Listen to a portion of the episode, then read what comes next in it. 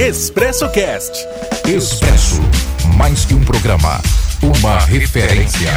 E para começar o programa de hoje, vou receber aqui pela primeira vez aqui no estúdio. Já falei com ele por telefone, acho que foi no mês de, de julho, no mês de agosto desse ano. Foi um grande sucesso, muita gente mandou perguntas. Disse no ar e prometi no ar que faria novamente o convite. Ele fez o convite, ele aceitou, está aqui para a gente trocar uma ideia, para a gente bater um papo. Estou falando do Diego Francisco, do segundo cartório de notas aqui de Guaranésia. Tudo bem, Diego? Seja muito bem-vindo a Pássaro da Ilha. Bom dia! Antônio Cláudio, aos amigos ouvintes aqui do programa Expresso. É um prazer estar aqui novamente com vocês. Prazer é nosso. Hoje vai ser diferente, né? Aquele dia foi por telefone, né, Foi, foi. E Pouca foi um, distância. rapaz, e foi um grande sucesso aquele dia, né? Como desperta a curiosidade essa questão de cartórios, né? Sim, uma área curiosa com muito pouco conhecimento, né? É importante a gente fazer esse trabalho de divulgação mesmo. Então, ô Diego, mas por que que, que que não tem essa divulgação? É o pessoal do próprio cartório que às vezes não quer divulgar muito, ou a população que de repente não procura mais, mais informação? O que que acontece? Você sabe que é uma questão até tradicional, cultural. A gente conversa muito, quem é da área jurídica, que o direito deveria ser ensinado nas escolas. O pessoal, desde criança, deveria ter alguma matéria ali sobre cidadania. Até há muitos anos atrás a gente tinha, né, ensino cívico, algo assim. O direito deveria ter também o seu espaço na escola, não saber dos seus direitos, saber das, das funções do Estado e do que ele pode fazer ou não. Com os cartórios é a mesma coisa, a gente acaba ficando sem informação, sem acesso ao público, né? Conhece mais quem está ali dentro, precisando de algum tá serviço e quem está na área. Isso aí, po- a grande população acaba ficando meio perdida nessa situação.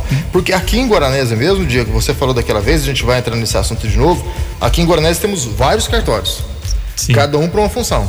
E a exatamente. população, imagina que chega lá no seu cartório, onde você é o titular, pergunta uma coisa que não é do, do seu, aí você tem que indicar para outro. Sim, exatamente. É o que acontece, Acontece. no dia a dia. Eles são muitos cartórios, pouca informação divulgada e o cidadão acaba ficando perdido. Ele chega num cartório para praticar um tipo de ato que às vezes só uma outra serventia que pode fazer. Entendi. E fica nesse toma lá da cá, vai, para pra lá, lá, vai vem para cá e até achar o local correto para ele ser atendido. Acaba muitas vezes perdendo até tempo, né? Sim. E Porque é um serviço um pouco burocrático, né? Sim, infelizmente demanda um pouco de, de tempo, né? O atendimento tem alguns atos que são mais simples, mais rápidos, mas alguns demandam estudo de documentação, uma análise concreta do caso do cliente para poder atender. E isso às vezes quem está em, em hora de serviço acaba perdendo, tem algum compromisso, perde esse tempo com o atendimento, sim. Sim. O seu cartório lá, o segundo cartório de notas, o que que faz o segundo cartório de notas? O segundo cartório de notas é um tabelionato de notas. Todos os tabelionatos de notas, né, o titular deles são os tabeliões de notas e eles praticam os atos de balcão, que são os atos mais simples, reconhecimento de firma, que é aquela assinatura que você faz em documento de Reconhecimento da veículo. assinatura. Isso. Né? Reconhecimento da assinatura em documento de veículo, que é muito comum do pessoal ver. Autenticação de cópias, quando você tem um documento original, precisa tirar uma cópia que seja validada como aquele original. Também é feito no tabelionato de notas e as escrituras em gerais e procurações. Procuração para receber aposentadoria para algum familiar, procuração para representar numa venda do imóvel, escrituras de venda, de doação, testamentos, inventários, esses atos em geral. Isso é feito no segundo cartório de notas. Isso, exatamente. Em qualquer tabelionato de notas Certo. faz esse serviço, o nosso cartório também presta esse serviço. E quantos tabelionatos de notas a gente tem aqui em Guaranésia? Em Guaranésia nós temos dois na sede da cidade, que seria o primeiro cartório de notas, né, que é o titular é o Rogério, Certo. e o segundo tabelionato de notas, que sou eu o titular. Também no Distrito da Prata há um tabelionato de notas. Hoje em dia titular de lá é a Márcia. Márcia Pratinha, Márcia né? Pratinha, que o pessoal conhece. Isso, exatamente. Presta também esses serviços para a população. São três, então. Três. E tem demanda para isso tudo, Gil? Tem, trabalho tem. Tem muito trabalho. O que o pessoal precisa tomar assim de, de cuidado, de atenção, é como tem vários cartórios, é exigir um, um bom trabalho, né? Um trabalho de qualidade, que a cobrança seja feita de maneira legal, conforme as tabelas. Todos os cartórios eles têm a obrigação de ter na entrada do cartório uma tabela de emolumentos ali prevendo certinho os valores que o cliente vai pagar, a forma de se explicar e exigir, porque os tabeliães, os oficiais de registro, eles são, na verdade, servidores, né? Eles estão ali para servir o público, exigir um bom atendimento, uma boa informação e uma orientação. Mesmo que o ato não seja feito no cartório, o titular tem a obrigação legal de atender a pessoa e dar a orientação jurídica que ela necessita. Perfeito. Então, além desses três cartórios que a gente tem, quais os outros? Nós temos ainda. Aqui em Guaranese. Aqui em Guaranese, somente em Guaranese. É. Nós temos também o cartório de protesto de títulos e documentos de dívida. A Daniela é que é a titular desse cartório. Ele tá. fica ali na rua Afonso Pena. Serve para protestar cheques, documentos de dívida, duplicata, nota promissória. Aquele crédito a que a é pessoa. É exatamente. Você tem um crédito, não consegue receber, você apresenta no banco o cheque para pagamento, a pessoa não paga a próxima saída que você tem é levar esse cheque no cartório de protestos e o cartório vai notificar esse devedor e dentro de um determinado prazo ele vai ser inserido nos cadastros de negativação, vai ficar com o nome sujo, né, como a gente é. costuma falar.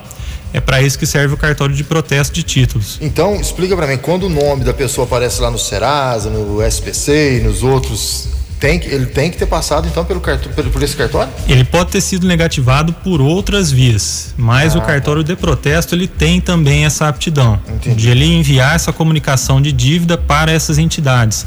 E aí, assim que o devedor se apresenta no cartório, né, ele vai fazer o pagamento da dívida, o cartório comunica o pagamento e aí há a baixa da negativação. Aí a pessoa deixa de ser Isso. negativado e passa a ser positivado. Pode voltar a comprar, é, usar o crédito ali normalmente. Tem mais cartórios? Tem mais cartórios. É. Nós temos ainda o cartório de títulos e documentos e de registro de pessoas jurídicas.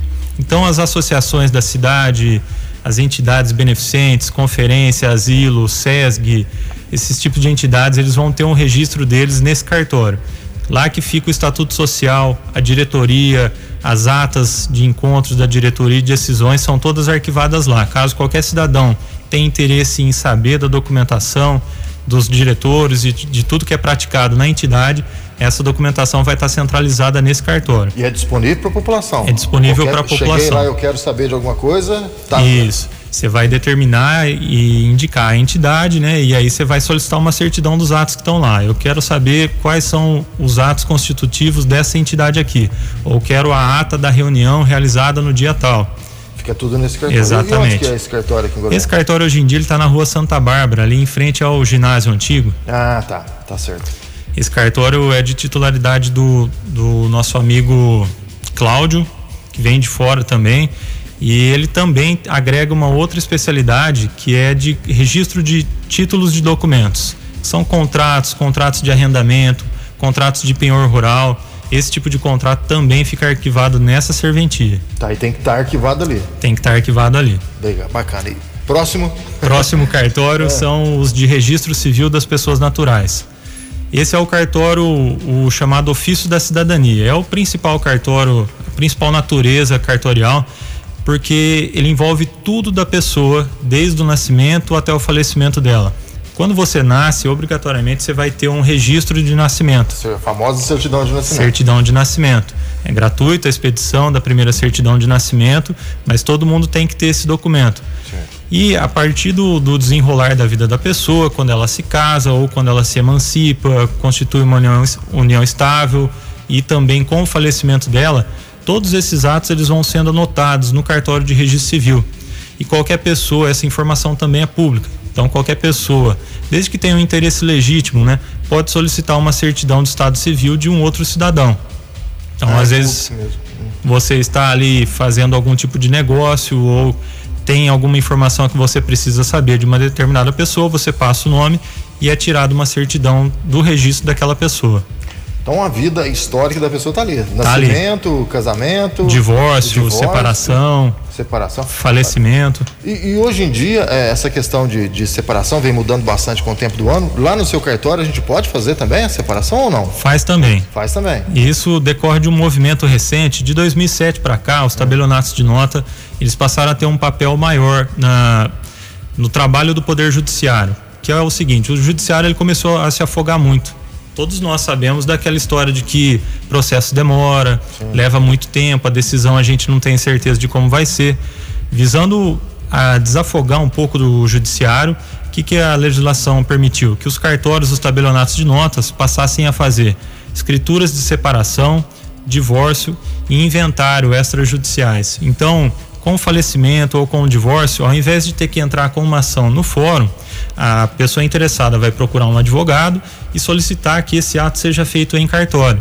É um ato que ele acaba sendo feito de maneira muito mais célere e com participação plena da parte. Ela sabe qual vai ser o teor da decisão, teor final daquele divórcio, como é que vão, vão ser estipulados acordo sobre pensão, partilha de bens, participa de tudo sem ficar no escuro, né? Um processo que depois futuramente vai ser decidido pelo juiz com a participação dos advogados. Às vezes a parte acaba tendo pouca informação sobre o andamento. Então, mas nesses casos aí, as duas pessoas têm que estar bem conscientes disso, né? Conscientes e de acordo, como é, os herdeiros se também. qualquer problema aí já não, não, é ali no cartório que se Já não pode ser feito lá. Tá. Tem que ter, assim, um pouco de, de respeito e maturidade das Sim. partes para entender que é um ato mais célere, mais fácil, mas tem que ter ali pelo menos a concordância deles de que vão praticar aquele ato e todos os termos daquele ato têm que estar de acordo entre eles. Você descasa, mas casa também, Diego? Ou casar, casar não. casar não é o Casar seria no cartório de registro civil, é né? Esse que a gente informou. Mas no nosso cartório, no tabelionato, são feitas escrituras de união estável. Ah, tá. São similares ao casamento, mas elas têm algumas diferenças que dão menos segurança para a união estável do que para o casamento em si. No dia a dia a gente acaba nem aconselhando tanto o pessoal a fazer a união estável. Às vezes é um desejo pela pessoa que já passou pelo primeiro casamento e é um ato mais formal, trabalhoso, às vezes envolve família e num segundo momento para fazer um novo casamento, às vezes a pessoa não quer passar por aquela situação, mas quer ter a segurança de que tem um relacionamento, de ter aquela segurança de ter uma pensão por falecimento, caso seu marido sua mulher morra, de ter os filhos ali com um regime de, de bens, de herança resguardados. Para isso serve a união estável. E isso pode ser feito no, no cartório. Pode ser cartório feito no cartório também de notas. A gente falou de todos os cartórios ou esquecemos? Tá sobrando um tá ainda. então você já falou de seis. Sim, são, são seis. Sete, então. Aqui total. em Guaranésia são sete cartórios no total. O último cartório que ficou faltando da gente comentar é o cartório de registro de imóveis. Esse cartório é similar ao cartório de registro civil das pessoas naturais, né? Que é o cartório que a gente registra nascimento, casamento e morte. Mas no caso do cartório de registro de imóveis, ele registra esses atos em relação ao imóvel. Abre-se uma matrícula quando o imóvel, entre aspas, nasce, né? A exemplo de um novo loteamento, o imóvel ganha um registro novo. E como os atos nossos, quando a gente casa, divorcia, eles vão sendo registrados, o imóvel também, quando ele recebe um novo dono, esse dono tem um registro lá no, no assento do imóvel. Quando ele vende para um terceiro, também. Quando ele sofre uma penhora, uma restrição, quando ele dá esse imóvel em garantia, todos esses atos vão sendo registrados no cartório de registro de imóveis. E o histórico do imóvel está lá. Caso a pessoa precise comprar o imóvel, negociar, ele vai saber todas as informações a partir de uma certidão desse cartório. Então todo imóvel tem essa história tem essa certidão de matrícula ou os mais antigos, uma certidão que se chama de transcrição. Era um regime anterior à lei atual de registros públicos. São os imóveis que nos últimos 40 anos, 50 anos não tiveram nenhum tipo de movimentação, eles ainda estão nesse regime antigo. Ainda existe um ou outro. E encontra isso? Encontra, encontra. E são os casos mais problemáticos normalmente, porque os procedimentos antigamente para registro de imóveis eles eram mais precários, mais simples, né, rudimentares. A descrição, às por exemplo. por boca mesmo, não era? Por feito? boca é. era feito e às vezes não se fazia a documentação correta, pulava etapas, né? Passava de um direto para um terceiro. A descrição dos imóveis era muito curiosa também. Às vezes se descrevia, por exemplo, do lado esquerdo confronta com o fulano José, de tal, fulano de tal. De... E segue pela segue pelo córrego até fulano de tal e a partir de então chega na árvore, vira à esquerda. E era assim a descrição Caramba. dos imóveis. Então, esses tipos de imóveis às vezes dão um certo trabalho para corrigir a descrição. Mas isso com a participação de um engenheiro agrimensor ou um engenheiro civil e os interessados, os confrontantes dando anuência, a pessoa consegue resolver, resolver de maneira rápida até. Perfeito. Eu tenho perguntinha chegando aqui, Giovanni. É, o Giovanni está fazendo a pergunta, deixa eu ver se ele mesmo. Giovanni, bom dia, Antônio Cláudio. Meu pai tem um terreno de 200 metros quadrados e 125 metros de área construída com apenas carta de doação planta é, aprovada pela prefeitura. Qual o próximo passo para escriturar, averbar, registrar? Se passa dos 70 metros de construção, qual o valor do INSS? Giovanni Moraes, dá para responder tudo isso aí? Dá, dá para falar sim, é bem curioso. É um caso bem comum. O pessoal recebia as cartas de doação do município e era até uma condição da carta de doação que o beneficiário construísse né, a, a residência dele no imóvel para receber depois a escritura do imóvel. Então a família recebe a carta de doação, fica com, ele, com aquele documento preliminar e vai lá e constrói sobre o imóvel. Depois que ele constrói, ele vai ter a planta, a certidão de habites da prefeitura, né, dizendo que foi lá, vistoriou o imóvel da pessoa e que ele pode ser habitado.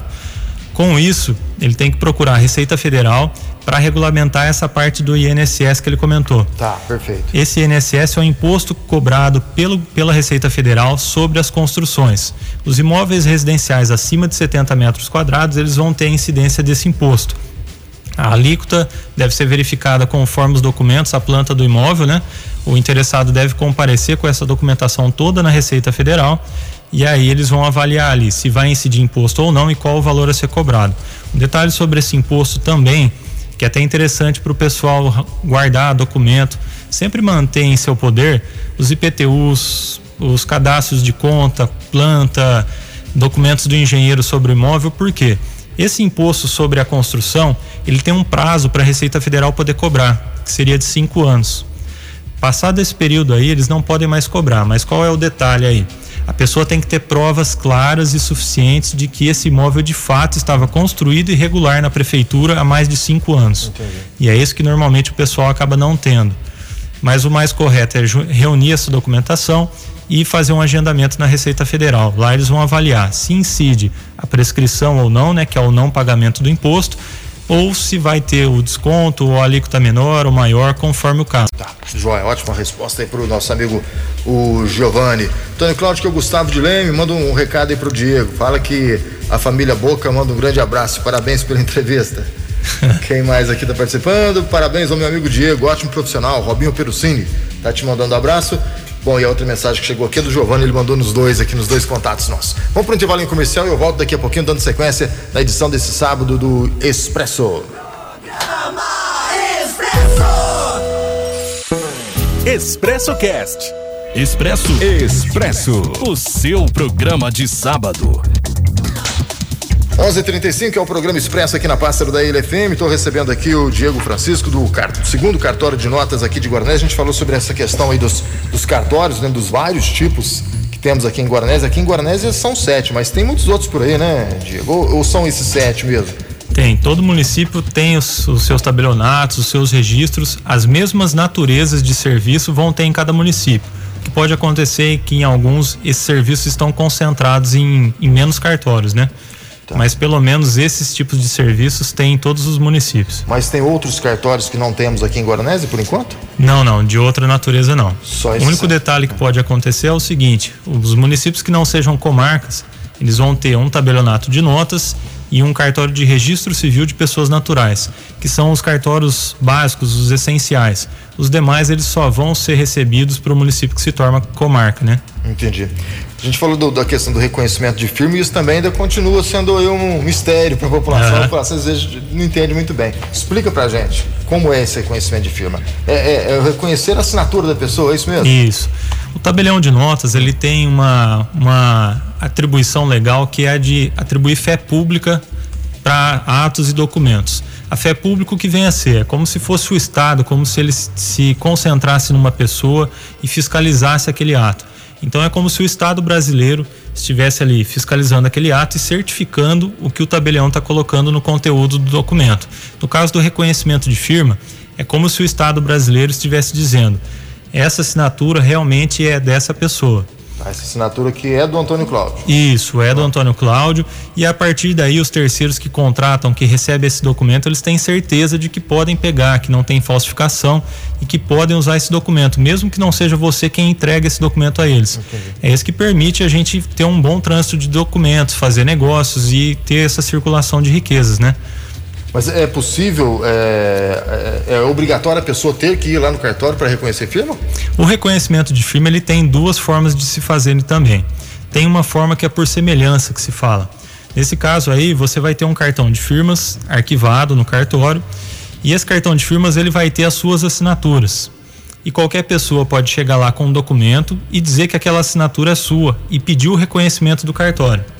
E aí o cartório ele vai fazer um trabalho de comparação com base em técnicas de grafotecnia, ele vai comparar as duas assinaturas e ele vai apor ali uma certidão reconhecendo que aquela assinatura é semelhante à sua.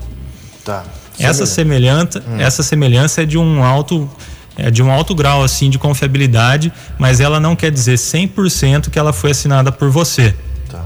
Para esses casos de 100% de certeza, há um reconhecimento que é feito na presença do tabelião ou do escrevente. Então a pessoa vai no cartório e assina o documento lá no cartório mesmo. E aí é um tipo diferente de reconhecimento, que é o reconhecimento de firma verdadeira ou por autenticidade, né? Nesse caso não tem dúvida, não tem como questionar que foi a própria pessoa que assinou. Seria interessante toda pessoa reconhecer firma? Ou, ou, só em, nesses casos mesmo de ter alguma negociação que é o sim sim sempre que a pessoa vai fazer um documento uma declaração uma procuração a gente aconselha a fazer esses esse tipo de, de ato de reconhecimento. Por quê? Principalmente nos casos de contrato.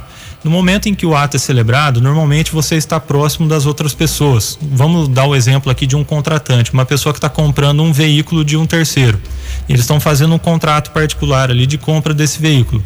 Na hora da compra está tudo bem, as pessoas estão de bem, o pagamento está sendo feito, a situação está tá tranquila, mil maravilhas. Hum. Depois de um certo tempo, aquele que comprou o veículo, caso apareça algum tipo de restrição no veículo ou ele descubra um defeito oculto que já estava no veículo no momento da venda, ele vai procurar aquele vendedor e ele pode, se for o caso, falar, olha, mas essa assinatura não é minha, esse carro não, não era meu, tal, e o veículo não estava no meu nome, esse contrato que você está me apresentando não tem a minha assinatura. E querer se ele da, da responsabilidade. Quando você tem o reconhecimento de firma no contrato, você já tem uma prova produzida ali com fé pública de que aquela assinatura é da pessoa. O que, que acontece? Há uma inversão da prova. Nesse caso, aquela pessoa ali tem que provar que aquela assinatura não é dela. Hum, e isso é muito difícil. Ela tem que realmente não ter assinado aquele documento, mesmo no reconhecimento por semelhança. Então, dá uma segurança muito boa para a parte. No momento de fazer o contrato, fazer os papéis, comparece no cartório, é um ato bem rápido, leva o documento original de identidade, abre um cartão de firma, se não tiver, o cartão fica aberto para o resto da vida da pessoa e ali ela vai fazer o reconhecimento. Feito o reconhecimento, ela tem certeza de que a pessoa futuramente não vai poder alegar que aquela assinatura não é dela. Perfeito, perfeito. E é só a identidade que precisa levar? Isso, para abertura do cartão de firmas é só a identidade. Aí a pessoa vai informar telefone, endereço, outras informações, né, profissão, mas basicamente é a identidade. Tá. Tem mais uma perguntinha, Antônio Cláudio, bom dia. Minha casa registrada, verbada, é, escriturada, tudo pronto. Quero construir ao fundo, 40 metros quadrados. Preciso de mais alguma documentação? É a Ana Lúcia. Legal, essa pergunta dela é interessante porque é o seguinte: documento da casa, ele estando pronto, né, depois de feita a casa, construída, regularizada na prefeitura, na Receita Federal, você vai lá e faz a averbação da casa no registro de imóveis e a pessoa decide às vezes fazer uma edícula, fazer uma ampliação da casa. Essa edícula, por lei, essa ampliação da construção, ela tem que ser regulamentada nos mesmos moldes da construção original. Então, qual que é o primeiro passo? Procurar um engenheiro, um arquiteto, ele vai fazer um projeto de ampliação da, da obra, da casa. Esse projeto, de, esse projeto de ampliação ele vai conter o imóvel original e o que está sendo ampliado ali na construção.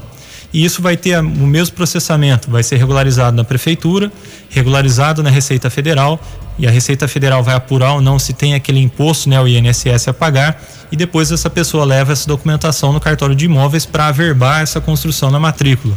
Com isso está encerrado todos os trabalhos e a construção está totalmente irregular.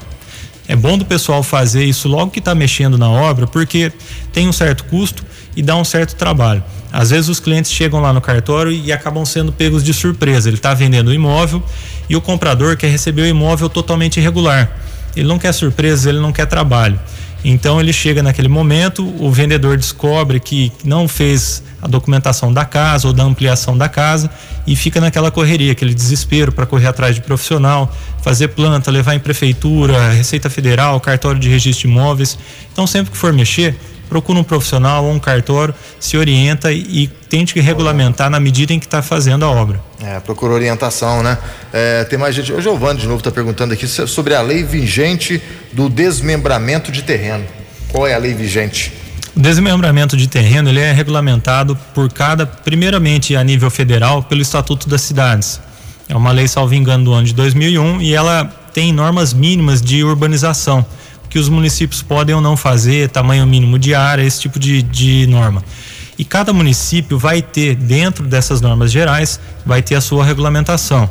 Guaranésia, por exemplo, tem a lei de regulamento de parcelamento do solo, que é dos anos 2000, ali o início dos anos 2000 também, e lá vai prever o tamanho mínimo de terreno. Aqui, por exemplo, a metragem mínima é de 200 metros quadrados, né, com a frente mínima de 10 metros. Existem algumas exceções para imóveis que por conta da disposição física do, do, local ou por conta de algum desmembramento eles fiquem abaixo dessa fração, mas são exceções. Via de regra, o imóvel tem que ter os 200 metros quadrados e 10 metros de frente. Silvia está perguntando aqui: meu avô faleceu e não deixou testamento. Como é feito a partilha, partilha dos bens? Sim, nesse caso é, tem que ser feito aquele ato que a gente comentou de inventário e partilha. O inventário e partilha ele pode ser feito ou judicialmente ou extrajudicialmente no tabelionato de notas, né? Nesse caso, é sempre obrigatória a participação de um advogado e a gente sempre aconselha que o primeiro profissional que a pessoa busque é o advogado de confiança. A família estando de acordo e todos os herdeiros estando cientes da situação e acordo nos termos da partilha, eles podem procurar um tabelionato de notas e fazer esse inventário de maneira extrajudicial. Ele acaba tendo um processamento muito mais rápido do que o processamento judicial. Mas caso não haja acordo, o que ela pode fazer? Procurar um advogado e dar entrada, fazer a abertura judicial desse inventário no fórum.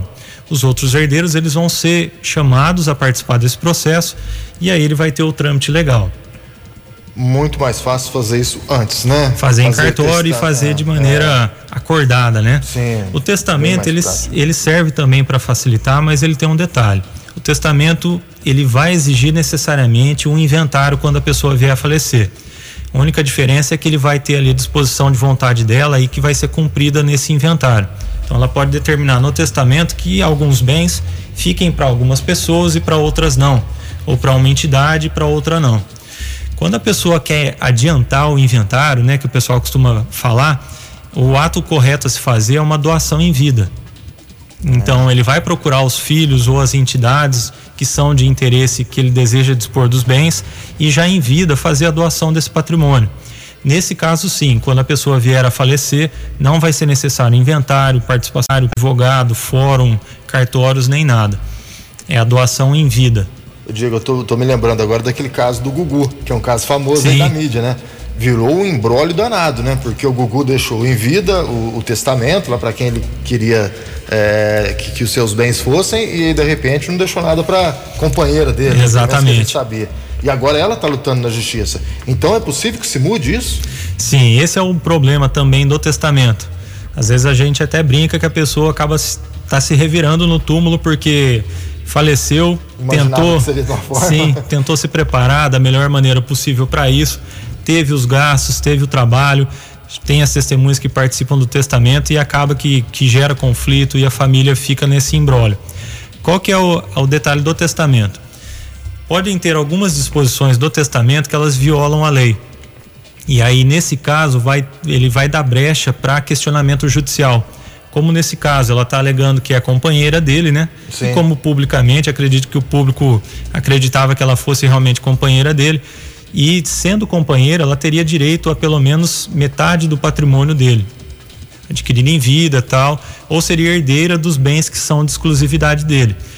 Como ele alegou que não era companheiro dela no testamento, ele teria essa disposição aí de deixar essa parte reservada somente para os filhos e para terceiros que ele quisesse deixar. Não tem obrigatoriedade de deixar nada para ela. E aí dá todo esse conflito. Esse é o detalhe maior do testamento. Sempre que a pessoa quiser fazer o testamento, é bom ela procurar um tabelião também para conversar e receber orientações. Às vezes a pessoa tenta fazer um testamento particular ele pode ser feito, mas mesmo o testamento público ele já tem um, uma certa litigância, um questionamento judicial. O particular ele gera mais desconfiança ainda dos herdeiros que foram desprestigiados. Então a gente sempre aconselha, se for optar pelo testamento, tentar fazer o público e se for possível até tentar adiantar em vida a sucessão. A pessoa pode, por exemplo, se tem um imóvel e tem medo de, de, passar esse imóvel e ficar sem nada, a pessoa despejar ela do imóvel, ela pode doar e reservar o usufruto do bem para ela. Ah, tá. Enquanto ela for viva, ela vai ter a posse e a administração do bem. O usufruto, então, é algo interessante. Sim. Então. Ó, e a questão de, de. É possível anular uma doação? Uma doação feita? É possível. Essa doação ela tem que respeitar o chamado, a chamada legítima. O que, que a lei prevê? Tem alguns herdeiros que a lei classifica como herdeiros necessários. Obrigatoriamente, quando você tem esse tipo de herdeiros, você tem que privilegiar e deixar pelo menos metade do seu patrimônio para eles. Seriam os filhos, os pais e companheiros ou mulheres, maridos. Tá. Essas pessoas têm direito a metade do patrimônio do 50%. doador. 50%. E quando você faz doações que ultrapassam esse 50%, elas podem ser reduzidas. Então, a pessoa que foi teve a legítima violada, um herdeiro ou a mulher ou um pai mesmo, procura o poder judiciário e vai esclarecer. Ele vai ser feito um cálculo do patrimônio da pessoa na época da doação e se essa doação ultrapassou a metade do patrimônio naquela época, ela vai ser reduzida. No caso de um bem que não possa ser dividido, pode ser feita até mesmo a venda judicial do bem e esse valor entregue para o donatário, né, a porcentagem dele, mas aquele pedaço que foi reduzido entregue para o herdeiro que foi desprestigiado. Tudo na justiça, é isso? Tudo na justiça. E aí a família tá naquele família, custas, Tudo. tempo, dor de cabeça, intrigas, então sempre que for fazer esses atos, fazer de maneira pensada, passar informações transparentes e verdadeiras para o advogado, para o tabelião, para que a gente possa orientar da melhor maneira possível. Você falou agora há pouco da questão aí do, do testamento particular, mas esse testamento particular, a pessoa vai lá, faz um testamento de próprio punho ali, e é isso? Sim, ela faz um testamento isso? de próprio punho. Para atos menores, para bens simples, há um testamento que se chama codicilo. Esse testamento seria para disposições de, de pequenos bens, por exemplo, bens de, de caráter íntimo, uma corrente, um, um, bem de família, um bem móvel que sempre esteve ali na família. Para esses bens menores, pode ser feito um, um escrito de próprio punho que ele vai ser respeitado. Para patrimônio mesmo, dinheiro em conta, imóveis, carros, veículos, há de ser feito um testamento particular com testemunhas essas testemunhas têm que comparecer dizendo que estão ali na presença do testador e que aquela é a vontade dele. Qual o detalhe? No momento do falecimento, esse testamento vai ser aberto judicialmente e as testemunhas vão ter que corroborar essa manifestação de vontade. Então, elas testemunham no momento do testamento e depois elas vão ter que corroborar isso aí. Tem Dizer, não, realmente foi isso que aconteceu, essa era a vontade dele. Esse era o desejo da pessoa. Isso. É por isso esse complicador de, às vezes, um ato que uma coisa que pode acontecer, por exemplo, o testamento particular, a pessoa que está como portadora desse testamento simplesmente omitir esse testamento. Sem deixar na gaveta. Caso ela não pronto. seja beneficiada por ele, ela descobre o testamento, é, rasga o documento, anula o documento e não informa ninguém. E aí é. os bens vão ser divididos conforme a lei. Por isso que é um ato mais inseguro de se fazer. Tá, ó, tem mais uma perguntinha aqui. É, bom dia, Antônio Cláudio. Sou Celina. Gostaria de saber se pode deixar tudo arrumado, tudo pronto comigo, é, com é, ela e o marido no caso, enquanto eles viverem, deixar ela morando na casa, lá o maridão morando na casa, mas deixar tudo pronto pro, pro futuro que vai ser bem longe, né, Celina? Se Deus quiser. com certeza. A gente fala desses fatos de tratar de doação, de inventário, testamento. É ruim de se tratar desses temas, mas é um fato que todos nós vamos passar em algum vai momento da vida. Né? É. é. a única certeza, né, que a gente costuma dizer. Então é bom passar por isso de maneira programada. A doação em vida ela pode ser feita assim, a pessoa já pode dispor dos bens, ela vai procurar um tabelionato, vai expor ali os patrimônios, né, os, os bens que ela tem e expor quais são os herdeiros.